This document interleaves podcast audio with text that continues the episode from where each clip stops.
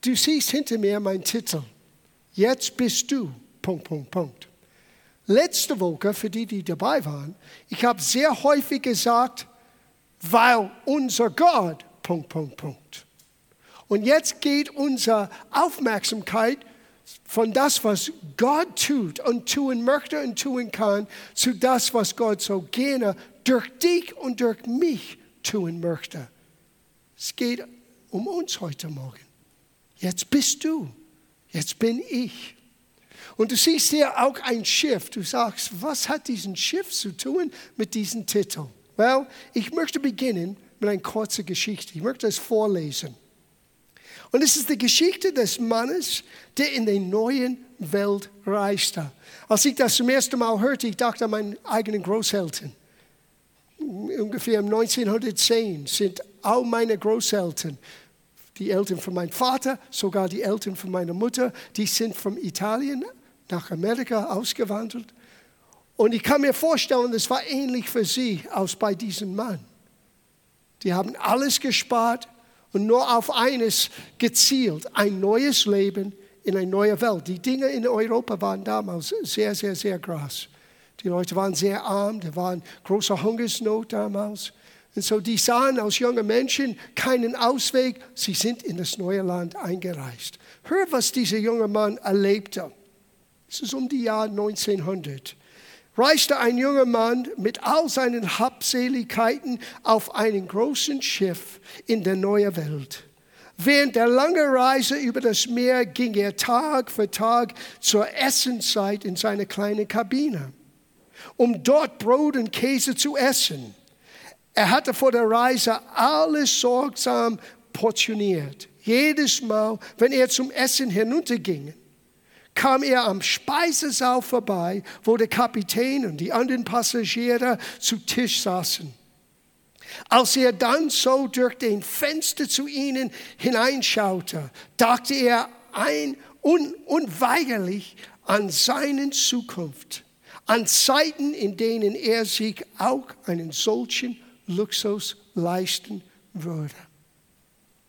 Bei der Ankunft in New York kam der Kapitän auf ihn zu und sprach zu ihm, entschuldigen Sie die Frage, aber war, mir unserem Essen, war unser Essen etwas nicht in Ordnung? Mir ist aufgefallen, dass Sie nie zum Essen gekommen sind. Der junge Mann antwortete, nein, nein, das Essen war nicht das Problem. Ich hatte nur gerade genügend Geld, um das Ticket für die Überfahrt zu bezahlen. Da erwiderte der Kapitän, aber mein Herr, das Essen war doch inklusive. Er hätte jeden Abend zum Speisesaal gehen können. Er hätte zu jedem Abend hinsetzen und mit allen anderen Gästen auch schön gespeist. Wisst ihr, Gott hat einen Tisch sogar vor dem Angesicht deiner Feinde für dich vorbereitet.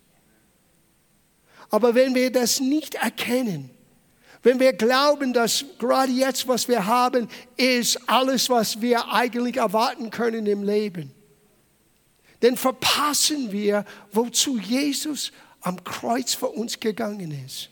Ja, unsere Schuld zu vergeben, aber Erlösung, wir werden es sehen heute Morgen, ist so viel mehr. Obwohl, das wird ausreichend sein. Ewiges Leben, Vergebung unserer Schuld. Das wird völlig ausreichend sein. Aber es gibt so viel mehr. Wir beginnen heute Morgen in Epheserbrief, Kapitel 1. Ein Gebet, was Paulus für uns betete. Wir nehmen nur einen Aspekt aus diesem Gebet, weil es gab drei Hauptanliegen Natürlich, er betete, dass wir sehen und verstehen und begreifen können, genauso wie wir am Ende von unserem Lobpreis gebetet haben. Aber dann hat er über drei Bereiche spezifisch gebetet. So, ich beginne ab Vers 17 dass der Gott unseres Herrn Jesus Christus, der Vater der Herrlichkeit, euch oder lass uns sagen uns den Geist der Weisheit und Offenbarung gebe in der Erkenntnis seines Selbst. Erleuchtete Augen des Herzens, hier dieser inwendigen Mensch, dass wir fähig sind, wirklich zu sehen, damit ihr wisst, welches die Hoffnung seiner Berufung und welches der Reichtum der Herrlichkeit seines Erbes in den Heiligen sei, welches auch die überwältigende Größe seiner Macht sei an uns, die wir glauben. Na, wir können einen Monat da bleiben. Aber wir bleiben nur für ein paar Minuten mit dieser einen Aussage, dass wir begreifen können, was die, der Reichtum der Herrlichkeit seines Erbes in den Heiligen, in uns. Es ist seine Erbe, aber es ist in uns. wir müssen begreifen, wenn wir reden von einer Erbschaft, über was reden wir hier? Ich möchte euch vier Fragen geben und mit Gottes Hilfe auch hoffentlich eine Antwort auf jede Frage, damit wir besser verstehen können, was Paulus hier so ernsthaft für uns gebetet hat, dass wir sehen und verstehen können. So, meine erste Frage ist, wessen Erbe erhalten wir? Wir haben gerade gelesen, es ist die Reichtum seines Erbes. Und so wir wissen ganz genau, um was es geht. In Römerbrief Kapitel 8 sagt uns genau das. Lese Vers 16 und 17.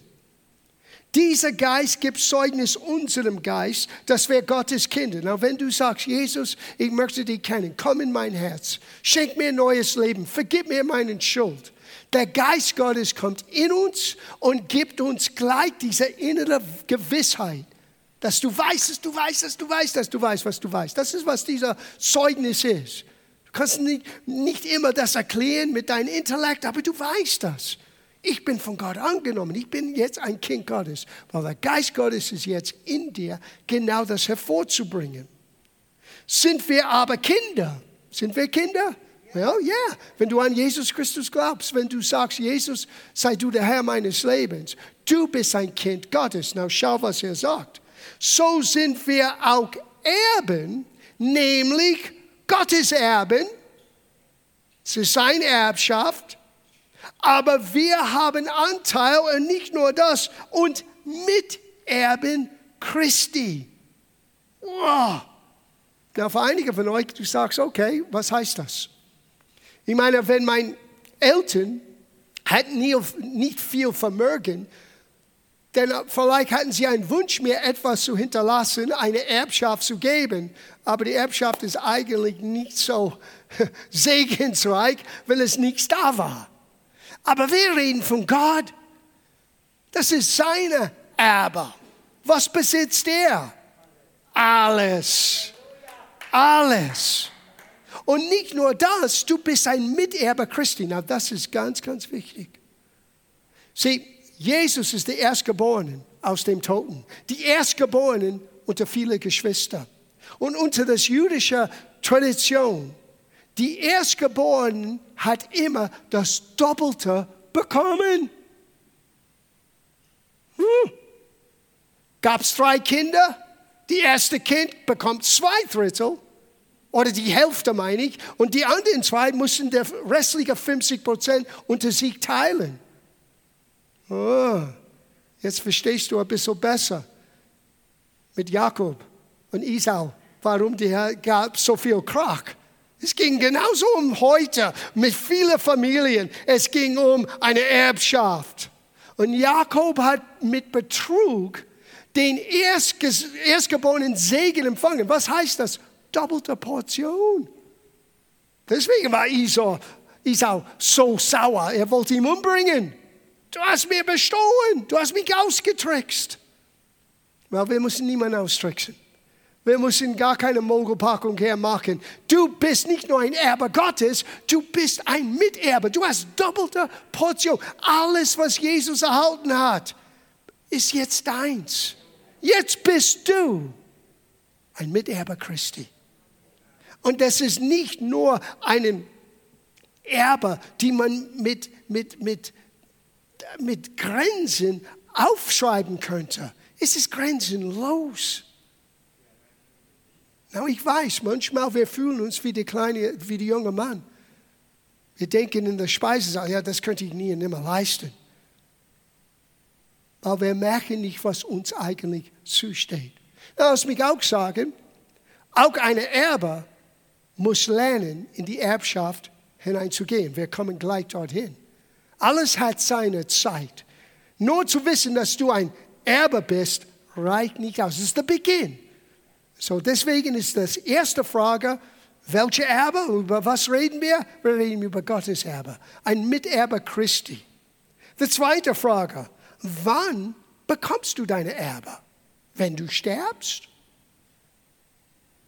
Ich kann euch jetzt sagen, im Himmel gibt es nicht allzu viel, was du brauchst. Oh, im Himmel, Mensch, wir werden viel Kraft haben. Du brauchst nicht allzu viel Kraft im Himmel. Es gibt keine Feinde, es gibt keine Kämpfer. Es ist Partytime. Es ist vor dem Thron Gottes. Es ist Menschen kennenlernen. Für immer und ewig und ewig und immer und für immer und ewig. Und wenn das nicht lang genug ist, es dauert ein bisschen länger. Es ist hier, wo wir Gottes, Gottes Helfer brauchen. Es ist hier, wo wir brauchen Gottes Erbschaft, dieser Miterbe Christi, diese doppelte Portion, damit wir hier Gott kennen, aber auch seinen Plan für unser Leben ausleben können. Gott hat uns alles zur Verfügung gegeben, was wir brauchen, um seine Wille auszuleben. So, lass uns das anschauen. Wann bekomme ich, oh, was, äh, wann bekomme ich diese Erbe? Entschuldigung, was ist diese Erbe genau? Wir fangen dort an und dann wann bekomme ich das? Was ist diese Erbe? Hebräerbrief Kapitel 6. Das ist Gottes Erbe, was genau? Was steht in dem Vertrag? Wenn du sitzt bei der Jurist und es ist Zeit, den, den Testament zu lesen, das tun wir heute Morgen, ich bin der Jurist, okay? Und ich öffne das Testament und ich sage euch, was euch zusteht. Hier ist, was du geerbt hast. In Vers 11, Hebräerbrief Kapitel 6. Wir wünschen aber, dass jeder von euch denselben Fleiß, so sieh, es geht ein bisschen um, was wir tun. Nicht nur wer wir sind, sondern was wir daraus machen. Man muss fleißig sein, dass ihr Fleiß bis ans Ende beweise, entsprechend der vollen Gewissheit der Hoffnung. Now, in biblischer Sprache, man könnte genauso sagen, bis du ins Glauben hineingekommen bist. Wenn deine Hoffnung ist in der völligen Gewissheit hineingekommen, dann weißt du, dass du weißt, dass du weißt, das ist Glaube. Der Glaube ist jetzt, der Hoffnung ist zukünftig. Und wenn du in die völlige Gewissheit des Hoffnung, der Hoffnung hineinkommst, dann hast du Glaube gefunden und entdeckt und gewonnen. Und was geschieht dann? Dass ihr ja nicht träger werdet, gib nicht auf, bis du vom letzten Woche, sei nicht müde, nicht träger werdet, sondern Nachfolger derer, welche durch Glauben und Geduld die Verheißungen ererben. Die Verheißung, das ist, was du geerbt hast. Na, wenn du nicht vertraut bist das Neue Testament, dass das, was Christus uns hinterlässt, was uns zusteht, als Kinder Gottes, als Miterber Christi, wenn du sagst, ja, okay, großartig, er hat mir eine Menge Sprüche gegeben. Uh, uh, uh. Paulus sagte, jede Verheißung Gottes ist Ja und Amen wegen Jesus. Sieh, Jesus ist der erste Mensch, der ein Testament geschrieben hat, ist gestorben, denn von den Toten auferstanden ist, damit er Sieger ist, dass dieses Testament wird ausgelebt. Er steht hinter diesem Testament und er steht hinter jeder Verheißung Gottes. So du bist Gottes Erbe, Miterbe Christi, du hast die Verheißungen geerbt und jede von diesen Verheißungen sind für dich Gottes Wille. Du musst nicht Gott fragen. Wenn du eine Verheißung gefunden hast, du musst nicht Gott sagen, ist das dein Wille? Nein, nein, es ist dein Wille. Sein Wort ist sein Wille uns gezeigt. Der dritte Punkt aber ist, was ich vorher sagte. Wann bekommen wir all das? Ist das alles, wenn wir gestorben sind und im Himmel sind und dann haben wir die Füllnis, dann haben wir alles. Und ich gebe zu, es gibt einige Aspekte von unserer Errettung, unserer Erlösung, sagt die Schrift. Und ich werde das gleich erklären, was dieser große Wort Erlösung bedeutet. Die wir nur im Himmel erleben werden. Zum Beispiel ein neuer Körper. Oh, sieh, wenn du mich wirklich sehen könntest, wie ich wirklich sehe innerlich. Ich bin viel jünger innerlich als äußerlich. Der äußere Mensch, wir sagen nicht, wird älter. Bibel sagt, geht zugrunde. Danke. Die äußere Mensch geht zugrunde. Das hat Paulus gesagt. Aber die innere Mensch, er ist erneuert von Tag zu Tag. So, wenn du mich wieder siehst im Himmel, ich bin wieder ein Teenager, voller Kraft, jung, sogar mit Haare, mit Farbe in der Haare. Aber jetzt kann ich nicht verleugnen, dass ich älter geworden bin. So, es gibt Aspekte, ja, aber ein Großteil von was wir geerbt haben, diese Verheißung Gottes sind für jetzt und heute. Schauen wir das an. Das ist in Römerbrief, äh, Kolosserbrief, sorry, Kolosserbrief Kapitel 1. Und wiederum, das ist ein Gebet von Paulus für die Gemeinde. Und er fängt so an, in Vers 12. Dankbar dem Vater, der uns tüchtig gemacht hat zum Anteil am Erben in den Heiligen im Licht. Now, das Wort tüchtig bedeutet fähig. Sieh, bevor du denkst, ich kenne die Bibel nicht so gut und ich bin nicht so gewandt, theologisch alles zu begreifen. No, Gott hat dich fähig gemacht. Es hat nichts zu tun mit deiner Leistung, es hat zu tun mit deinem Herz. Bist du bereit, in den Speisesaal hineinzukommen und zum Tisch zu sitzen und zu sagen, Herr bin ich, Vater, ich bin bereit, diesen Mahlfest mitzuessen? Oder schaust du nur den anderen an? Sieh, in Hebräerbrief haben wir gelesen, dass wir sollten diejenigen nachahmen, die die Verheißungen erlebt haben. Und es ist, es ist so geschrieben in der griechischen Urtext. Und jetzt erfahren. Manchmal wir Christen, wir nehmen allerlei Beispiele von Menschen, die nicht allzu viel von Gott erlebt haben. Und es gibt uns irgendwie ein Gefühl, well, vielleicht bin ich nicht so schlecht, wenn ich das auch nicht erlebt. No, wir müssen Menschen des Glaubens als Vorbilder haben, die jetzt die Verheißung Gottes ausleben, wissen, They are not special. Die sind keine vorgeliebte Kinder oder besser geliebte Kinder. Wir sind alle Miterbe Christi. Und was Gott für ihn gemacht hat, wird Gott für mich tun. Und genau umgekehrt. Gott hat dich fähig gemacht. So, wann werde ich das tun? Wann werde ich das bekommen? Wir lesen weiter. Er sagte, dass er tüchtig, uns fähig oder tüchtig gemacht hat zum Anteil am Erbe der Heiligen im Licht, welcher uns errettet hat aus der Gewalt der Finsternis. Sieh, du bist schon errettet. Es gibt diese Vollendung unserer Errettung, wenn wir entweder sterben oder die Entrückung kommt und wir vor Gott stehen. Yes. Aber gerade jetzt, wir sind, jetzt bist du errettet. Was heißt das? Das griechische Wort ist sozo. S-O-Z-O. Und es bedeutet Heilung, Befreiung, Versorgung, beschützt sein, ganz gemacht. All das haben wir jetzt. Nicht nur im Himmel, jetzt.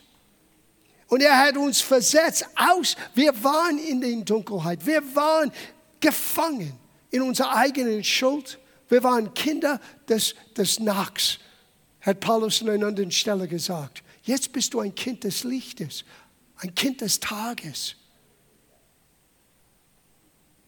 Er hat uns befreit aus der Gewalt der Finsternis und versetzt. Sie, nicht nur sind wir befreit aus etwas, wir sind jetzt versetzt. Wir sind in der Speisesaal.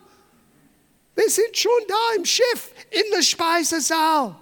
So sei nicht so demütig, dass du nicht ein Gabel und Messer nimmst in der Hand und beginnst zu essen. Oh, ich konnte es nicht tun. Na, das ist ehrlich gesagt dumm, biblisch töricht. Umgangssprache dumm. Das ist stupid. Wenn Gott lädt dich zu seinem Tisch, komm und esse.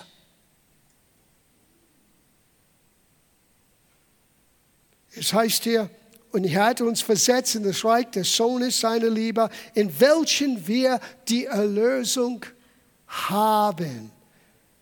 Welche Form, von dieser Verb ist das? Zukünftig? Uh -uh. Vergangenheit. Haben. Wir haben es schon. Es ist uns schon anvertraut. Diese Erlösung, was ist das? Die Erlösung haben durch sein Blut die Vergebung der Sünden. Das ist ganz interessant. Bitte merkt, das ist Mehrzahl.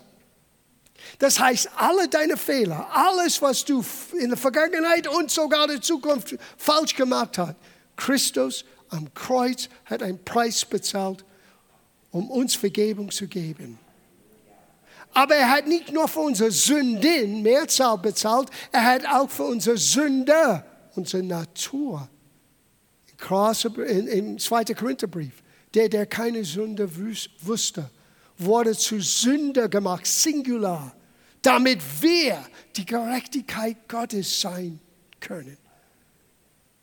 So er ist gestorben für meine Taten, aber ist auch gestorben von meiner alten Natur. Gott sagt, ich werde dein steinigen Herz, was in dir war, ich werde das rausnehmen. Ich werde dir ein neues Herz geben. Ich werde dich reinmachen. Ich werde dir mit Wasser, das Wasser, Wasser meines Wortes neu, neu waschen. Und du wirst meinen Geist haben. Und du wirst mein Kind sein und ich werde dein Vater sein. Und ich werde dich nie verlassen. Das ist, wer unser Gott ist. So, welche Erbe? Gottes Erbe. Miterbe Christi sind wir. Was haben wir geerbt? Die Verheißung Gottes. Wann bekommen wir das? Das Großteil jetzt. Wir sind jetzt erlöst. Einiges kommt zukünftig, yes, ohne Frage. Aber das überwiegende Mehrzahl von was wir bekommen, ist schon jetzt für uns da. Gehen wir bei der Speisesaal vorbei oder gehen wir hinein? Und setzen uns zu Tisch, sogar mit dem Kapitän, mit Jesus selber. Er ist der Kapitän von unserem Chef. Darf ich hier etwas betonen, wie sehr Jesus möchte, dass du das begreifst.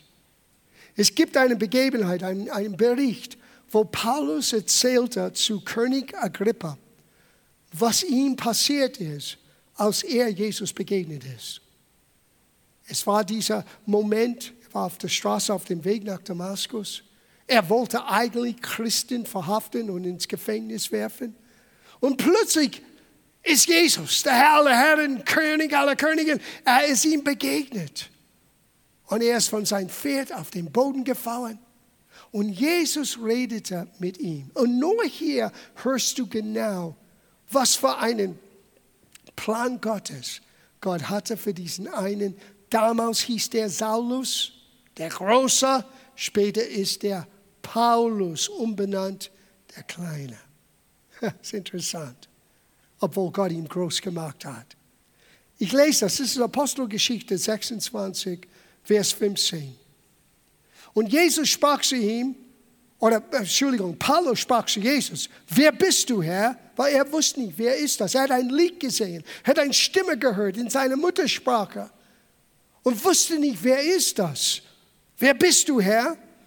Und Herr Jesus sprach zu ihm, ich bin Jesus, den du verfolgst.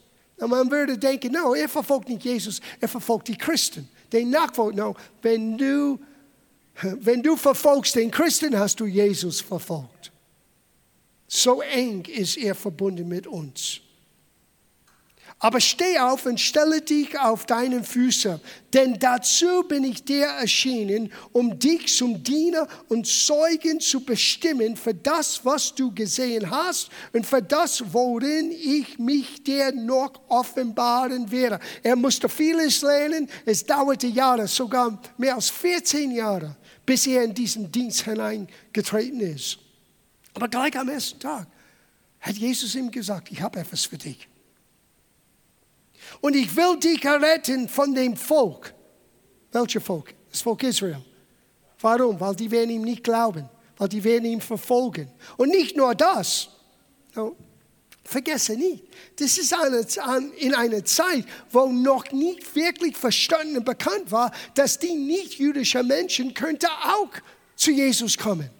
Und Gott gibt ihm eine prophetische Sicht hier, nicht nur deinen eigenen Volk, auch den Heiden, den nicht-jüdischen Menschen, unter die ich dich, unter die ich dich jetzt sende. So er hat einen Auftrag bekommen, das Wort Sender, ein Apostel. Wo es Jahre später, bis er in diesen Amt hineingetreten ist, der Berufung war schon da am Anfang. Und dann sagt er hier, um ihnen, hier ist die Aufgabe, die ich jetzt sende, um ihnen die, Au die Augen zu öffnen, damit sie sich bekehren von den Finsternis zum Licht, was wir gerade in seinem Gebet, dass wir erlöst sind aus den Dunkelheit und den Gewalt der Finsternis und von der Herrschaft des Satans zu Gott. So sind Menschen ohne Jesus, ohne das Evangelium. Die wissen es nicht vielleicht, aber die sind gebunden und merken das nicht. Und dann sagt er hier, damit sie Vergebung der Sünden, den Taten empfangen und einen Erbteil unter denen, die durch den Glauben an mich geheilt sind. Es war für Gott sogar wichtig, dass nicht nur die Vergebung der Sünden und Sünder wird verkündigt, sondern auch, dass die Menschen werden begreifen, die sind jetzt Miterbe Christi. Die sind jetzt Erbe Gottes. Die haben jetzt Zugang zu dieser Erbschaft. Das sollte ein Hauptziel von seinem zukünftigen Dienst sein. Deswegen hat er gebetet, dass der Vater im Himmel dir einen Geist der Weisheit und Offenbarung gebe, damit ihr sehen und verstehen können. Dieser herrliche Reichtum seines Erbes, was in dir ist. Jetzt bist du. Schau nicht an deine natürliche Leistung allein an. Wir sind alle anders. Wir alle haben Stärken und Schwächen, yes. Aber beginne dein Leben so zu betrachten, wie Gott dich siehst. Du hast eine doppelte Portion empfangen. Du bist ein Miterbe Christi. Und für dich, diese Erbschaft ist hier zu finden mit jeder Verheißung Gottes. Das vierte Frage. Wie bekommen wir unser Erbe? Vielleicht das ist eine der wichtigsten Fragen. Wie bekommen wir es? Galaterbrief, Kapitel 3. Vers 29. Er fängt an hier im Vers 29 mit einer Frage. Gehört ihr Christus an? Wie viele von euch sagen, ich gehöre Christus an? Ich wollte nur sehen, für wem ich beten soll heute Morgen. Ne? Ich wollte, dass du siehst, er redet über mich. Jetzt bin ich. Jetzt bist du direkt zu uns gesprochen. Gehört ihr Christus an, so seid ihr Abrahams Same. So, obwohl du nicht jüdisch geboren warst, du bist jetzt ein Kind Abrahams, ein Kind der Verheißung und nach der Verheißung, Verheißungen, Verheißung erben. So, du bist ein Kind Abrahams, du bist in den Beziehung mit Gott hineingekommen durch Christus und jetzt bist du ein Erbe. Okay, das haben wir schon gelernt, aber schau den nächsten Satz an. Obwohl es heißt, Galaterbrief Kapitel 4, Vers 1, das ist ein Brief. Es ist ein Brief, was Paulus geschrieben hat. Das ist eine Gedanken. Und das nächste Satz ist ein Oberhammer. Ich sage aber, solange der Erbe, wer ist der Erbe? Bist du ein Erbe? Bin ich ein Erbe? Glaubst du an Jesus? Gehört dir Christus an?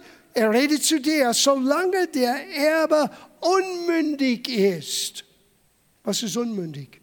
Nicht reif genug für sich selber zu sprechen. Hm. Noch nicht in der Lage sind. Du bist der Erbe, aber solange du unmündig bist, besteht zwischen ihm und einem Knechter kein Unterschied, obwohl er Herr aller Güter ist. Wer ist Herr aller Güter? Der Erbe.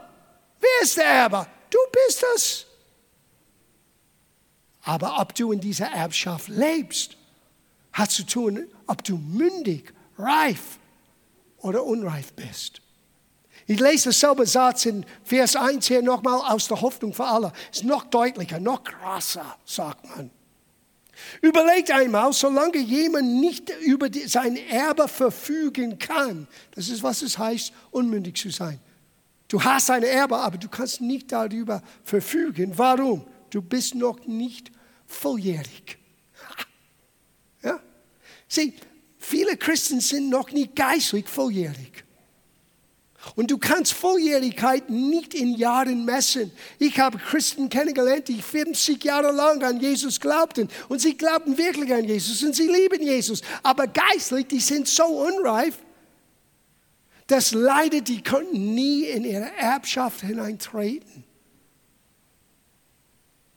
Nochmal, Überlegt einmal, solange jemand nicht über seinen Erbe verfügen kann, weil er noch nicht volljährig ist, besteht zwischen ihm und seinem Besitz, einem Besitzlosen kein Unterschied, obwohl ihm als Erben schon alles gehört. Warum leben einige von uns so viel niedriger, als was Gott uns geben möchte? Now, bitte denk nicht an materiellen Dingen. Es hat nichts zu tun mit wie viel du hast oder scheinbar nicht hast. Es hat zu tun mit, wie ist dein Wohlbefinden? Ist dein Seele eine wohlergehende Seele? Ist dein Frieden, dein Pegel von Frieden und Freude auch voll oder ist es halb leer? Wie reich ist dein Leben in Bezug auf, wie du jeden Tag lebst? Begegnet jeden Montag mit einem weh oder Oh ja, es ist Montag, eine neue Woche fängt an. Was ist in uns am Wirken? Du kannst genauso, wir als Christen, wir können genauso wie einen Besitzlosen leben, obwohl wir besitzen alles, weil wir unmündig sind, weil wir nie gelernt haben zu erkennen zu begreifen und das auch in Anspruch zu nehmen. Du musst es beginnen, hier im Herzen zu sehen, zu erkennen und auch mit deinen Lippen für dich zu bekennen. Was du nicht bekennen kannst, besitzt du nicht. Nicht mit Gott. Deswegen ist alles fängt an mit einem Bekenntnis. Jeder, der sagt, Jesus, du bist mein Herr, ist ein Kind Gottes geworden. Es fängt an mit einem Bekenntnis. Aus dem Herzen glaubt man, mit dem Munde bekennt man. Aber wir kommen hier zum Schluss. Ich möchte das vorlesen. 2. Petrusbrief, Kapitel 1, Verse 2 bis 4. Schau, wie toll diese Verheißungen Gottes sind. Weil Gott hat alles für dich versorgt. Alles ist abgedeckt durch deine Erbschaft. Du musst nur lernen, es zu erkennen und auszuleben. Gnade und Frieden widerfahre euch mehr und mehr in der Erkenntnis Gottes und unseres Herrn Jesus Christus, nachdem seine göttliche Kraft uns alle, uns alles, sag alles. Now, was ist ausgeschlossen von alles? Nichts. Uns alles, was zum Leben und zur Gottseligkeit dient. Na, das ist der Haken. Was ist Gottseligkeit? Großes biblisches Wort. Das, was Gott gefällt. Gottseligkeit ist das, was Gott glücklich macht. Nicht nur, dass du Dinge brauchst im Leben, sondern auch, was du brauchst, damit dein Leben in Einklang kommt mit dem Willen Gottes. Alles, was du brauchst. Kenntnis, Fähigkeit, Einsicht, den Frieden, den Freude, den Führung Gottes. Wie hat er uns das gegeben? Alles, was zum Leben und Gottseligkeit gedient, geschenkt hat. So, wir reden nicht von Zukunft, wir reden nicht vom Himmel, wir reden von schon geschehen ist. Durch die Erkenntnis dessen, der uns Kraft seine, seine Herrlichkeit und Tugend berufen hat, durch welche uns die teuersten und größten Verheißungen, das ist deine Erbschaft, meine Erbschaft, geschenkt sind. Sieh, diese teuersten und wunderbaren Verheißungen decken alle Nöte, die du und ich erleben können in dieser Welt ab. Und die sind uns schon geschenkt. Aber solange dass wir nicht reif sind, solange dass wir nicht lernen, was es heißt, eine Miterbe Christi und unsere Erbschaft in Besitz zu nehmen, durch Glauben und Geduld, obwohl wir besitzen alles, wir gehen den Speisesaal vorbei und wir essen unser Brot und Käse und wir sagen, oh danke Herr. Und die ganze Zeit ist ein Bankett für dich vorbereitet. Jetzt bist du. In Abschluss. Jetzt bist du. Was bist du? Römerbrief Kapitel 5, Vers 5. Die Liebe Gottes ist ausgegossen wo? In deinem Herzen.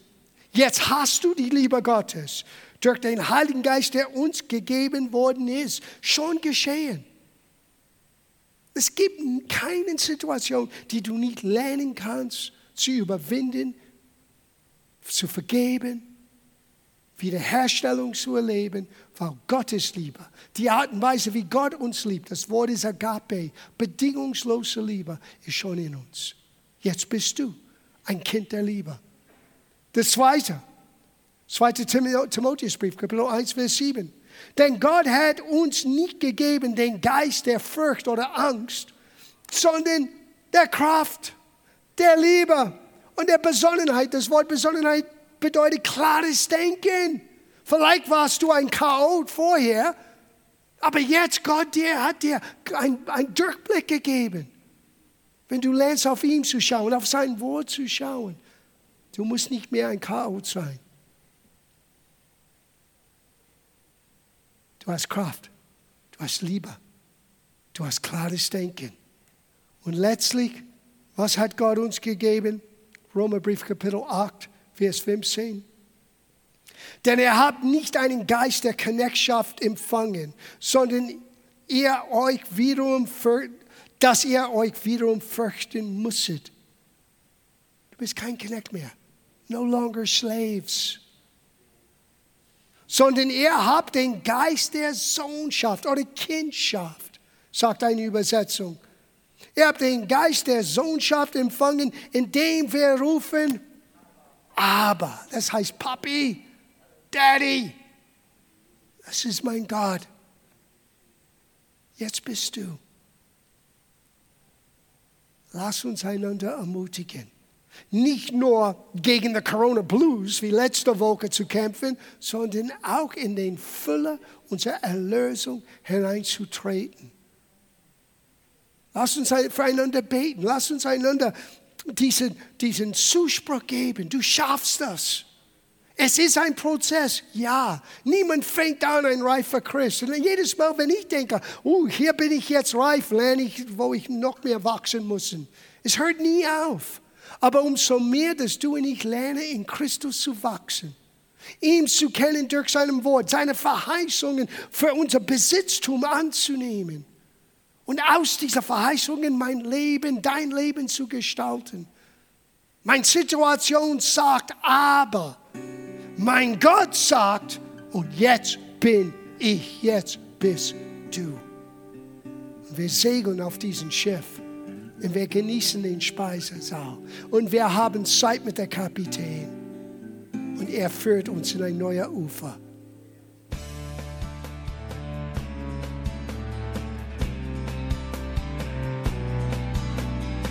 Liebe Zuhörer, das war ein Ausschnitt eines Gottesdienstes hier im Gospel Life Center. Auf unserer Website www.gospellifecenter.de können Sie die Notizen für diese und andere Predigten nachlesen und sich über die Arbeit von Gospel Life Center informieren. Wir wünschen Ihnen Gottes Segen.